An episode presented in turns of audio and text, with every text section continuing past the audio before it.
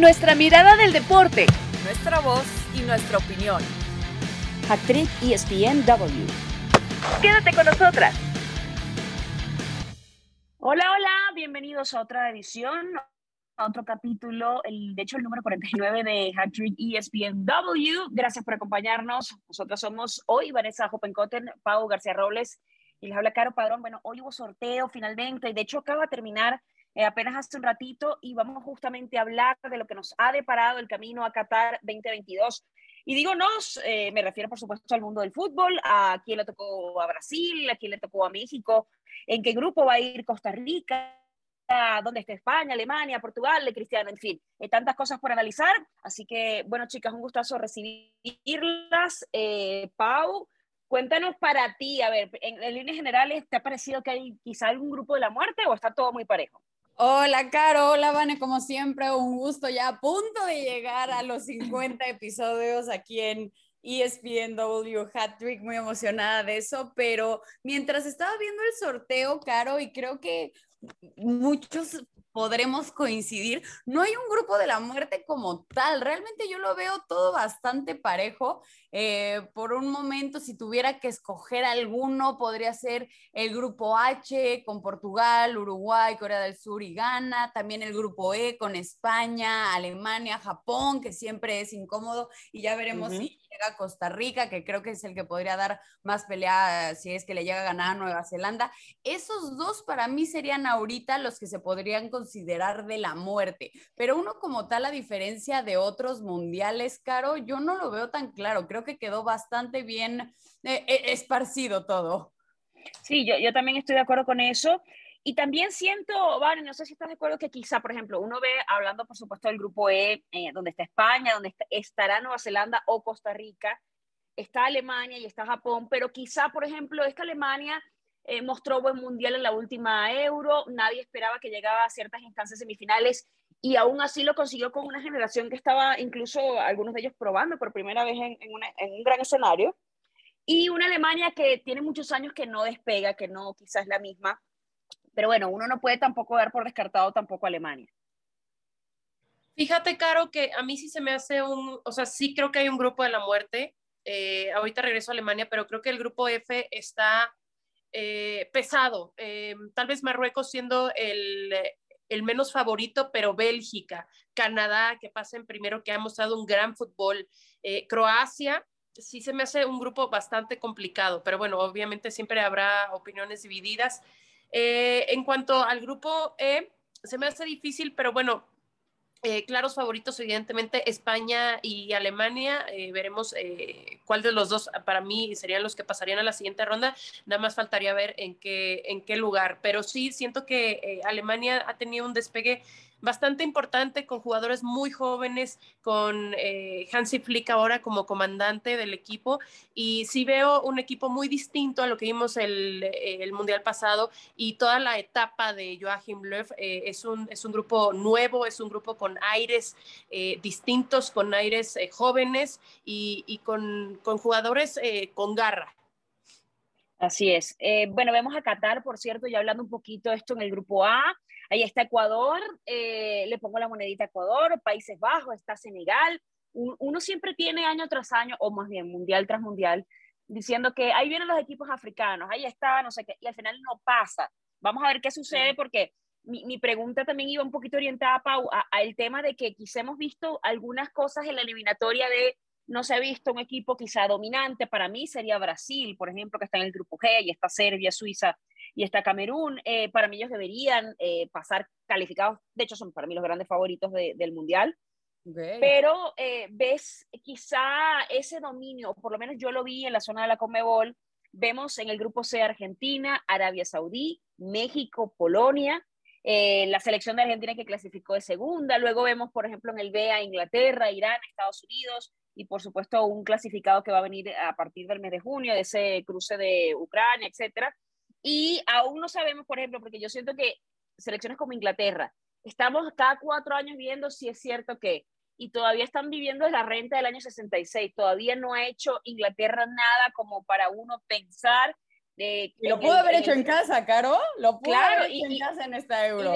Y de, hecho en, en ese verano eh, se decía mucho que, bueno, ahora sí va a ser, porque ellos además vienen, eh, tengo entendido que ellos se asesoraron con eh, España para tratar de trasladar de alguna manera lo que había hecho España en categorías inferiores, que evidentemente le funcionó en aquellas dos euros y aquel mundial 2008, 2010 y 2012, esas tres competiciones que, que terminan ganando, eh, lo mencionado, dos euros y Sudáfrica, y eh, era como que, bueno, el proyecto es a largo plazo, entonces no sé si tú ves alguna selección que digas, bueno, ok, ahora esta selección con este panorama, si sientes que es como la gran favorita o, o cuál te gusta, por ejemplo, en los grupos, porque lo que dice Van es cierto, bueno, España y Alemania uno daría por sentado más o menos, sin embargo, yo no le pondría la, la, la moneda, por lo menos a Alemania, a lo mejor Costa Rica ha venido creciendo, todavía tiene que pasar un repechaje, pero bueno, podría pasar cualquier cosa y, me refiero a que el fútbol es fútbol y, da mucha vuelta y, termina sucediendo cualquier cosa, pero por ejemplo, ¿cuál es, ¿cuál es tu perspectiva en cuanto de repente algún favorito o algún equipo que te digas, bueno, más o menos tiene el camino sencillo o siento que en el grupo que le tocó destaca demasiado? Bueno, es que es curioso y creo que aquí cada una de las tres tenemos puntos de vista muy diferentes. Ponte tú ahorita que comentabas lo de Alemania, yo Alemania lo veo como uno de los grandes favoritos, a diferencia de una España que, que bueno, son jóvenes y la mayoría de nosotros no esperábamos que dieran mucho en la euro y aún así hicieron un gran papel. Entonces creo que ahí sí son los dos claros favoritos. Por supuesto, no podemos dejar a un lado a una Argentina que estará viviendo seguramente el último mundial con Messi, que llevan 31 victorias consecutivas. Es decir, están viviendo un buen momento y después de haberse llevado la Copa América. Entonces creo que tiene como diferentes factores, tanto anímicos como, bueno, por supuesto, en, el terreno de juego. Brasil lo pondría como amplio favorito y realmente no veo, o sea, Brasil en el grupo G eh, pues no tiene tampoco tanta competencia, es decir, Serbia que podría complicársele un poco, Camerún que ya hemos platicado justo lo que decías de los países africanos, pero realmente creo que está bastante accesible y sobre todo para el fútbol que está demostrando eh, los brasileños. Pero bueno, nunca está de más el pensar que Francia sigue siendo Francia. claro, por supuesto. Tiene, tampoco lo tiene nada complicado, es decir, estamos hablando de Dinamarca, Túnez y luego ya se estará definiendo si será, yo creo que va a ser Perú, falta que se juegue la Australia contra eh, Emiratos Árabes Unidos, pero claro. peruanos pero esos dos, en especial Francia, Brasil, que son de mis favoritos, los que yo pondría la moneda, tienen un grupo bastante accesible. ¿Cuál, ¿Cuál, es tu opinión, Pau, en ese, y que Pau, en ese sentido? Yo, por ejemplo, también siento, por ejemplo, Argentina, y, o sea, no he querido tocar mucho el Grupo de México como para hablar un poquito de eso, pero bueno, ya que estamos en ello, eh, Argentina yo siento que logró mantener una especie de estilo escalón y por eso de hecho lo dejan, porque cuando él llega, muchos decían que no tenía quizá las cartas o los argumentos suficientes para ser el técnico de la selección, que no traía la trayectoria, y en fin que esperaban a alguien quizá con muchos más eh, kilos y no, no a Scaloni. Pero de alguna manera logró hacer un balance muy, muy interesante del grupo y le toca a México, a Polonia y a Arabia Saudí. Obviamente Polonia también me parece que podría por ahí complicar la existencia. ¿Cómo, cómo es el panorama para México, Vane? Pues a ver, Polonia viene a dejar fuera a Suecia. Este, Suecia siendo un equipo bastante fuerte, eh, lo ha mostrado, eh, lo mostró por lo menos el, Mundial pasado, ya, ya, nos ha tocado ser rivales de, los suecos. Eh, pero bueno, yo si va a Polonia no va a ser un rival fácil, un, un rival con Lewandowski nunca, nunca, será, nunca será fácil. Em, hablando de favoritos, también quiero dar el mío, si me lo permiten, porque ya, ya, ya escuchaba a Pau. yo creo que Brasil y Francia para mí serán los rivales a vencer, los más complicados. Em, después yo creo que me inclino por España e Inglaterra. Creo que Inglaterra ha sabido renovarse. Garrett Southgate ha hecho un, gran equipo con también, vuelvo a, la parte de los jóvenes, ¿no? De, los futbolistas jóvenes. Y luego me iría con Alemania y Argentina. ¿Por qué? Por lo que dices precisamente, Caro, de, esta Argentina. Este, mm, no sé, no lo veo así como para ser eh, eh, campeón, la verdad eh, me inclinaría más por los otros cuatro selecciones que dije. Y Alemania, pues eh, sí es fuerte, pero no termina.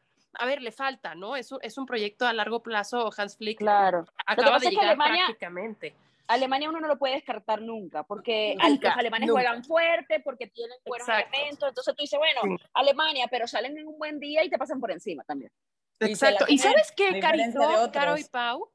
Eh, Holanda está fuerte, o sea, no lo vimos en el Mundial pasado, pero Holanda está fuerte. Ok, ok. Holanda me parece que también es una de esas selecciones que son competitivas, eh, pero que a la hora de la verdad esperamos, es como Bélgica, a la hora de la verdad como que esperamos más de lo que, de lo que van a dar, ¿no? Y siempre para mí se quedan cortos. Selecciones que evidentemente han, para mí, marcado como maneras de jugar, establecido sistemas.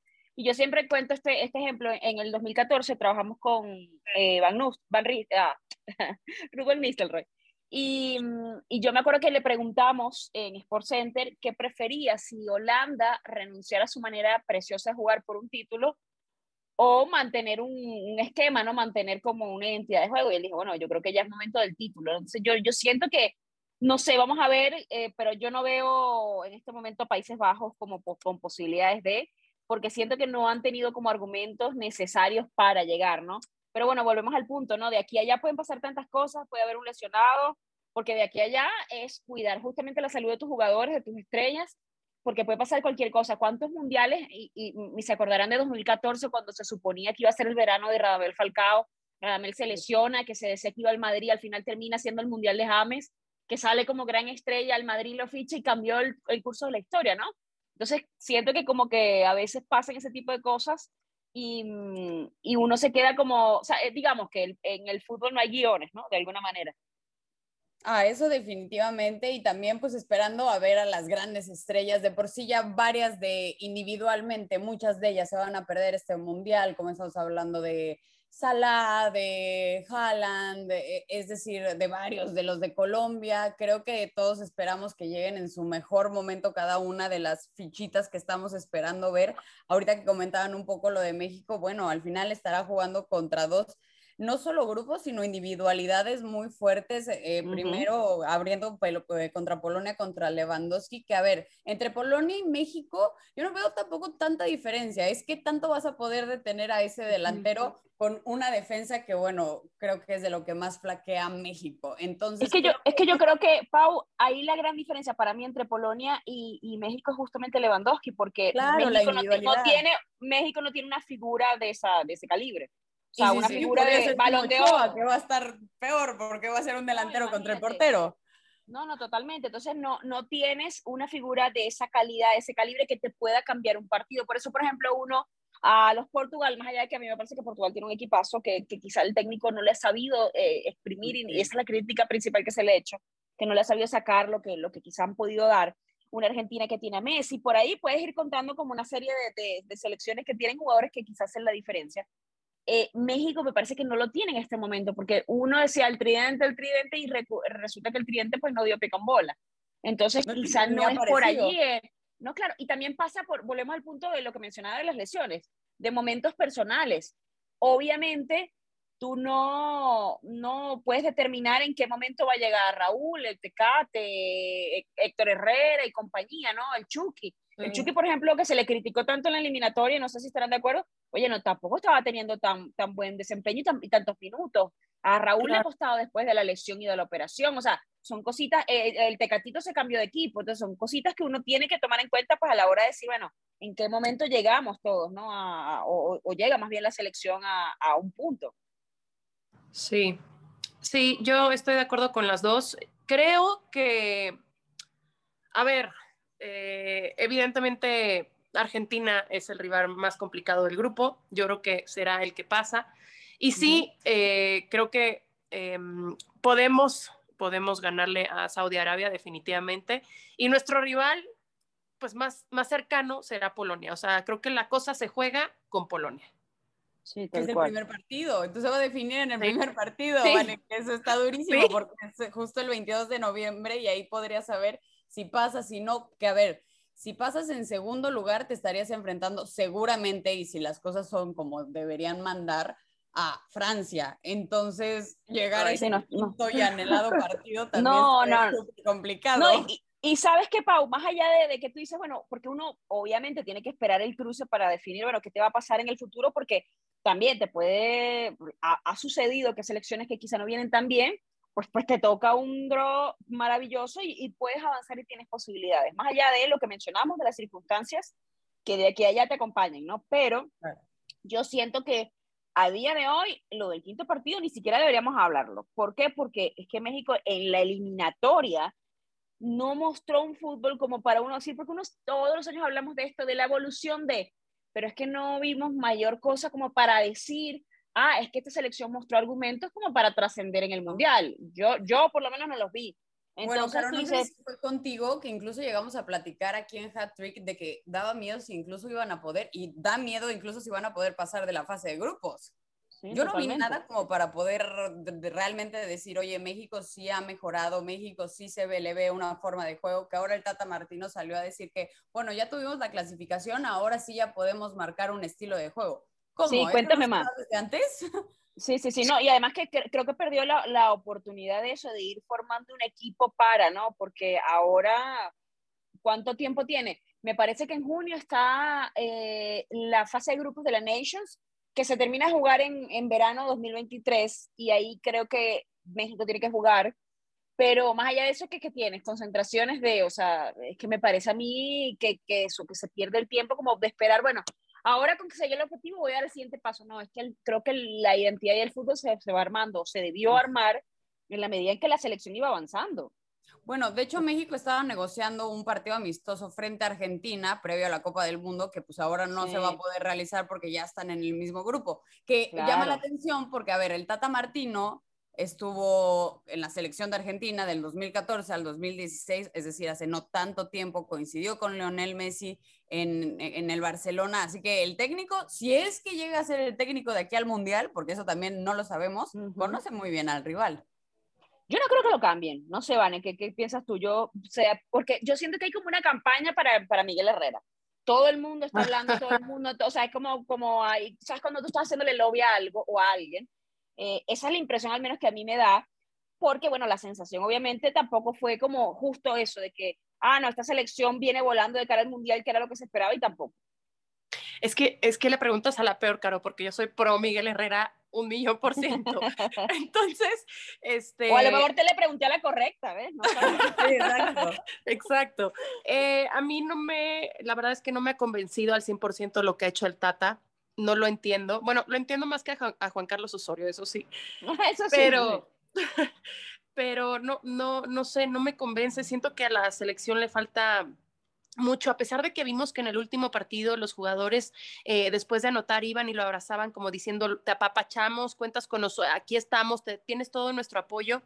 Eh, no sé, o sea, siempre, siempre va a haber eso, ¿no? O sea, el, el, el, director técnico que esté en puerta, pues obviamente los jugadores quieren ir al mundial y van a estar ahí, este, claro. respaldándolo. Pero, no sé, a mí no me ha convencido el Tata, creo que en la definición falta muchísimo.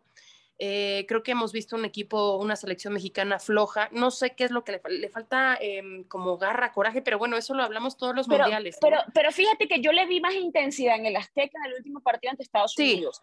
No sí. le vi acierto porque en la última línea, lo dijimos la semana pasada, eran como, como atropellados, como que sí. el Chucky quería anotar como fuera y, y creo que en es, e, esa calma de la última línea, del último pase, eso creo que todavía hay, hay que trabajarlo pero yo sentí ahí en ese partido, en ese partido una selección poco más intensa, que era lo que muchos decían de, bueno, jugó mejor, mejor uh -huh. en función de qué, o sea, qué es lo que, qué es lo que esperas, una selección que vaya hacia adelante, que, o sea, a mí me gustó ese partido en ese sentido nada más, pero sí siento lo que tú estás mencionando, o sea, que, que realmente le, le falta, pero un mundo enorme a esta selección sí. de México.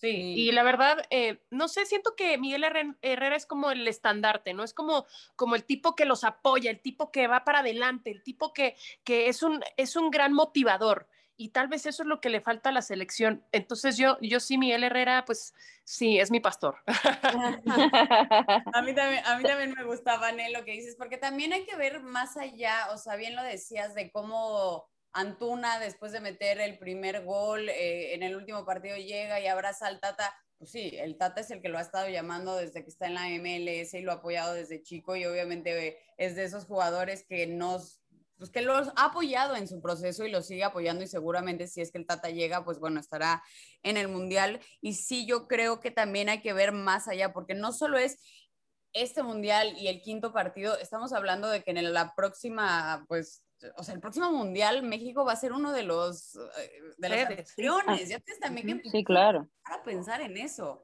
Entonces, si no tienes a alguien establecido, no tienes forma de juego, no tienes una conexión entre la afición, eh, John Sutcliffe me decía algo muy, muy cierto en la última edición de Sports Center que decía, no hay conexión entre la selección y la afición. Y al final la selección mexicana es un producto. Y si ese producto no vende, no te funciona. Es decir, en el último partido el Estadio Azteca estaba prácticamente vacío. Sí, está muy frío. Pero, pero, sabes que también yo siento que eso parte porque el equipo no juega bien.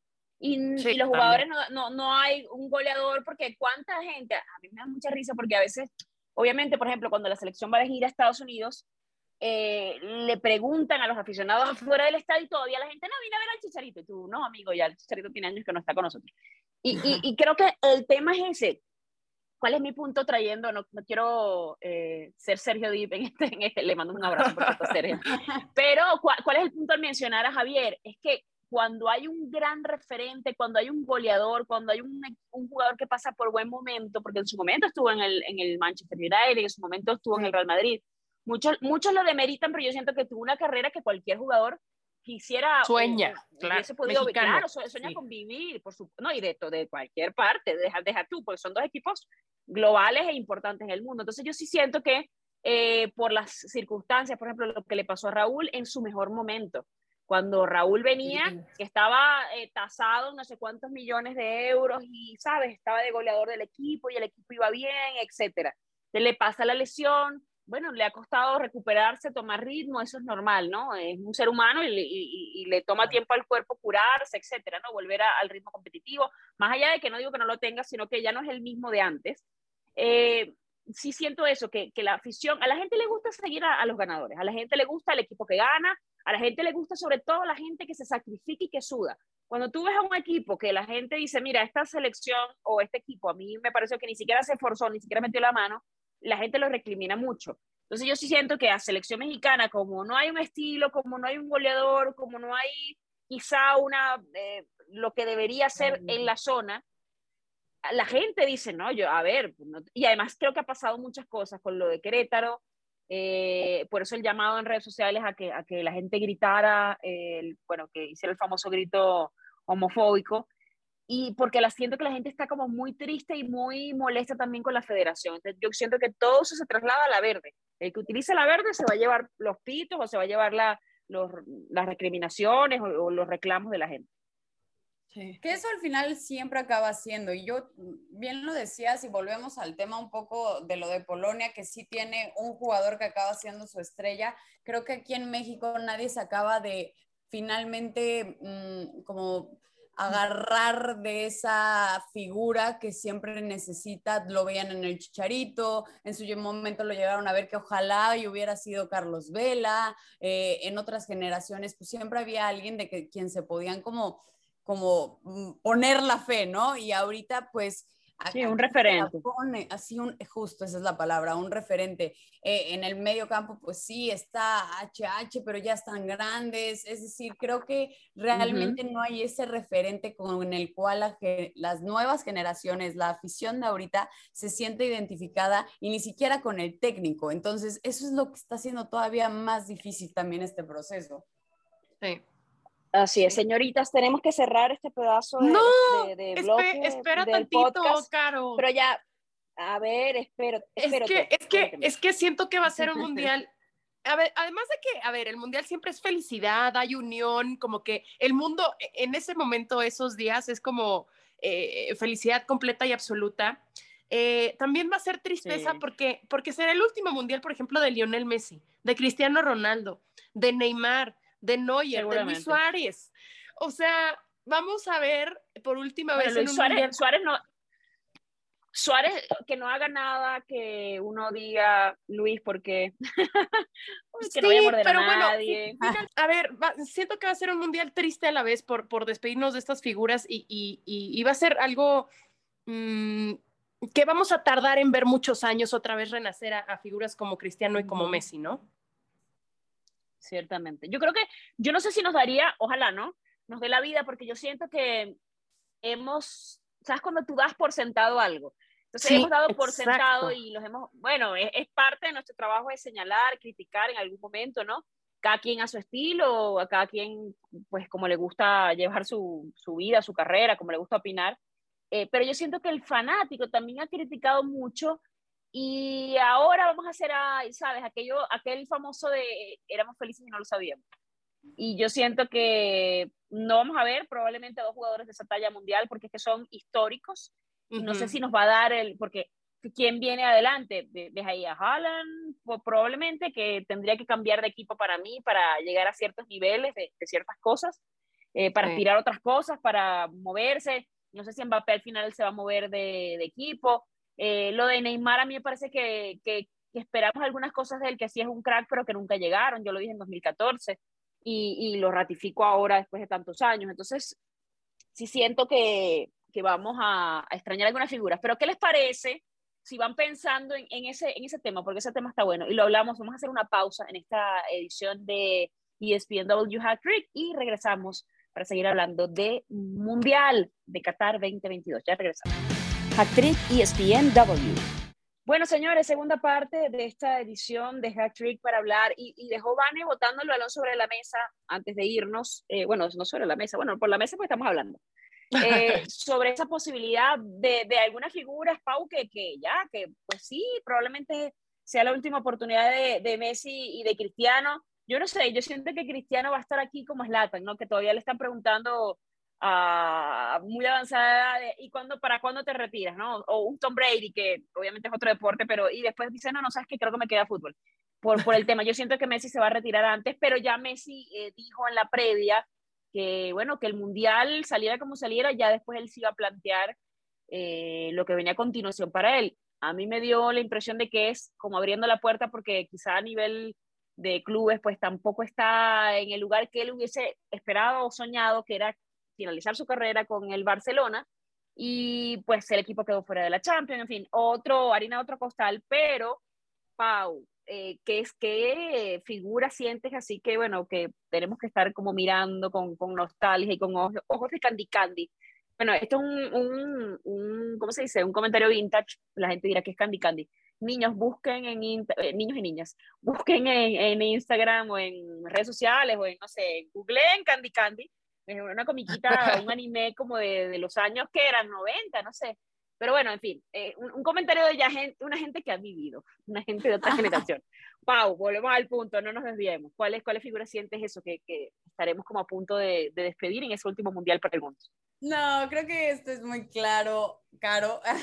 eh, lo platicábamos incluso antes de que se dieran a conocer quiénes iban a estar en el mundial. Este mundial eh, es como lo voy a comparar un poco como los Juegos Olímpicos de Río, en el que estábamos despidiendo a Usain Bolt, a Michael Phelps y los ojos estaban en Simone Biles. Creo que aquí nos estamos despidiendo de Lionel Messi, de Cristiano Ronaldo y los ojos están puestos en Mbappé como para este futuro, ¿no? Eh, como bien lo dices, no sabemos, incluso el mismo Cristiano ya está enojado, lo dijo antes de, de, su partido ante Macedonia, de, a ver, el único que va a decidir soy yo, y casi casi les dijo, ya cállense a todos porque pues sí, tiene un físico de alguien o de un jugador de veintitantos años, cuando si no me equivoco tiene 37. Entonces, al final esperemos, digo, yo que más quiero que ojalá llegue a jugar al Mundial que es aquí en México, Estados Unidos y Canadá, ¿no? Pero sí creo que también como aficionados, como reporteras, como gente que nos dedicamos y amamos el fútbol, sí deberíamos tomar este como su último mundial y realmente ver hasta dónde pueden llegar. Creo que esas son las dos grandes, este, pues figuras de este mundial, hablando de otras que también se van a perder y es muy triste, o sea, el no ver a Slatan, que seguramente también hubiera sido el último. Ay. Eh, esto que, quiero, yo quiero decir que yo soy eh, Slatan fan y me, yo sé. como, pues ya, tiene, ya tiene 40 años, o sea, por, por más que sea que, que, porque además él dice que él descubrió el tema del cuidado personal muy tarde, y que en unos años empezó a... Además, él no es un jugador formado como tal, él es un jugador que, que descubrieron prácticamente en la calle y que alguien le dijo, ¿por qué no vas a un tryout? Y, y terminó en el Malmo. O sea, él no es formado de categorías inferiores, ¿verdad? Como es normalmente la vida útil de un futbolista. Sí. Entonces traía obviamente otras costumbres, otra manera de jugar, por eso tiene, porque él decía que él hacía freestyle, que por eso tiene esa, ese tema de hacer cosas distintas y cosas casi imposibles, ¿no? Sí, ac- acrobáticas, ¿no? Como yo le digo, es, la, es latanesco, ¿no? Y, mm, y de alguna manera yo tenía el corazoncito puesto en que, en que estuviera allí, pero bueno, ya hay un punto donde por más que te cuides, el cuerpo no te responde de la misma manera, independientemente de ya tiene el 40 años. Ya es como, bueno, ya no lo veremos otra vez. Bueno, claro, como lo de 37. Buffon, que él yo esperaba sí- retirarse en un mundial y no pudo ni la vez Ah, pasada ni sí, esta. Qué triste, Eh, qué triste. Y, y bueno, sigo decirlo llorando, de los jovencitos no- tipo llorando Donnarumma, no que, bueno,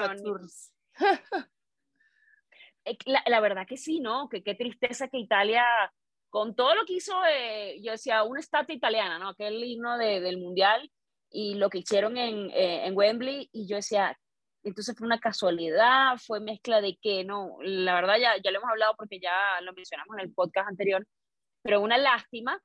Eh, lo que no hemos dicho, señoritas, es eh, lo de selección mexicana, cómo ven el futuro, porque estábamos hablando de más o menos bueno, de quizá el primero sería Argentina, o la lógica indica que así debería ser, que el albiceleste sea la primera de grupos, el equipo más fuerte del sector, y que eh, México y Polonia estarían peleándose entonces el, el pase ya a- al siguiente lado.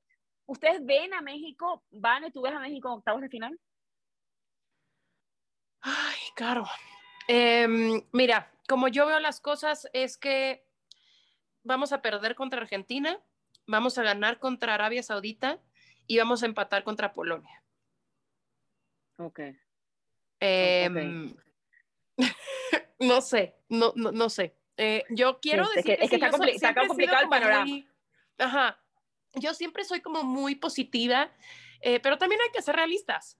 Em, y siento que Polonia es ahí donde se, a pesar de ser el primer partido, siento que es ahí son donde se definen las cosas. Si México le gana a Polonia, estamos del otro lado.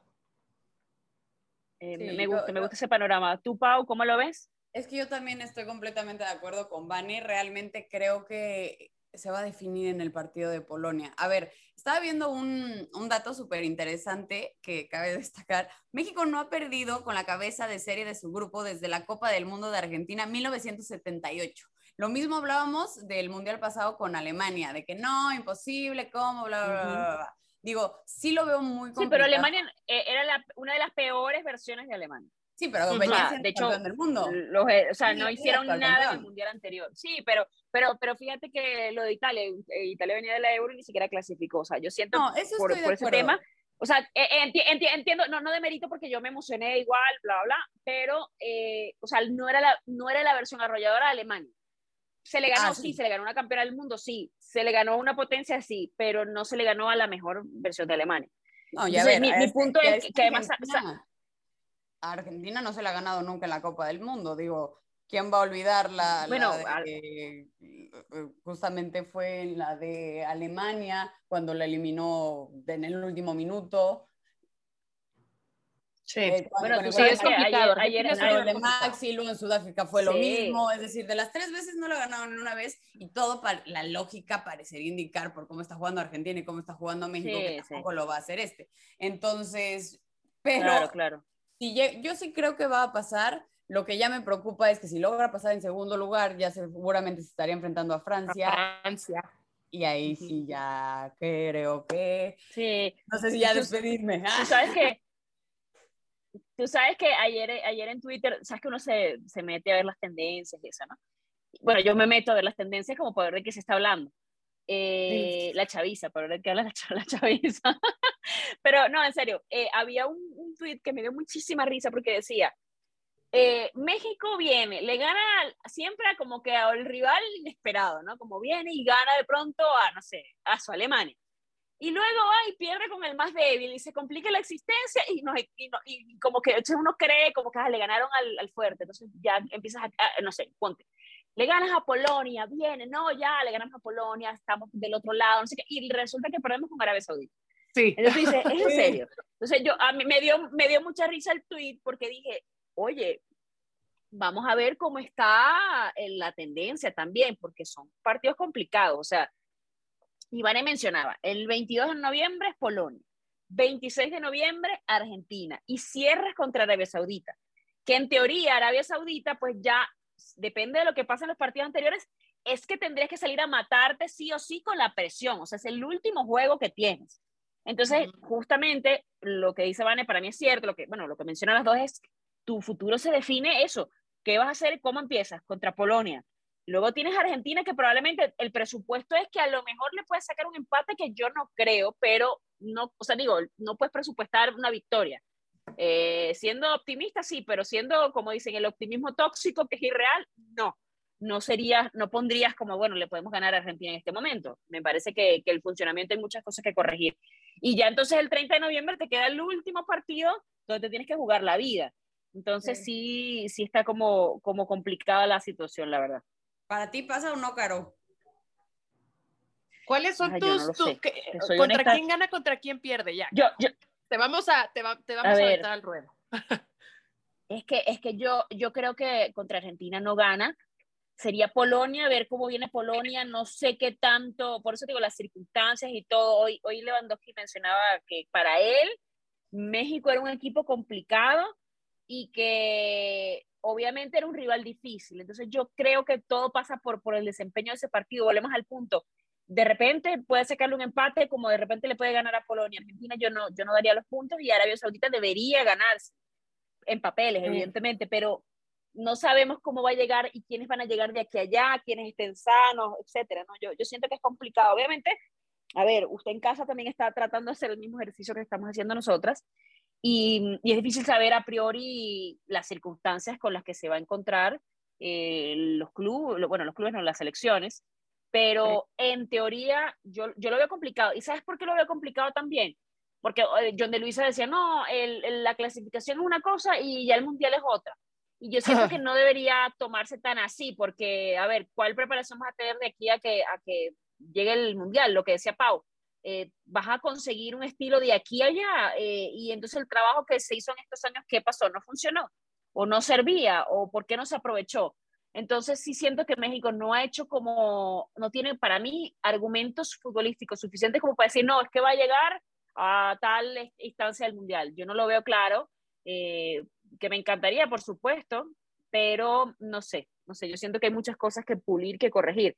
Capaz de aquí allá el tridente llegue en un estado fantástico y, y funciona, y de repente, mira, tenemos otra cara de selección mexicana, pero como no predecimos el futuro, señoras, señores, es complicada la situación. Pero bueno, eh, chicas, ya tenemos que despedirnos. Muchísimas gracias por estar el día de hoy. Eh, gracias a ustedes por escucharnos desde casa. Esto fue ESPNW Hack Trick. Gracias por estar allí, Vanessa, Paulina y Caro. Hasta la próxima. Chao, chao. Nuestra mirada del deporte. Nuestra voz y nuestra opinión. Esto fue Hack Trick ESPNW.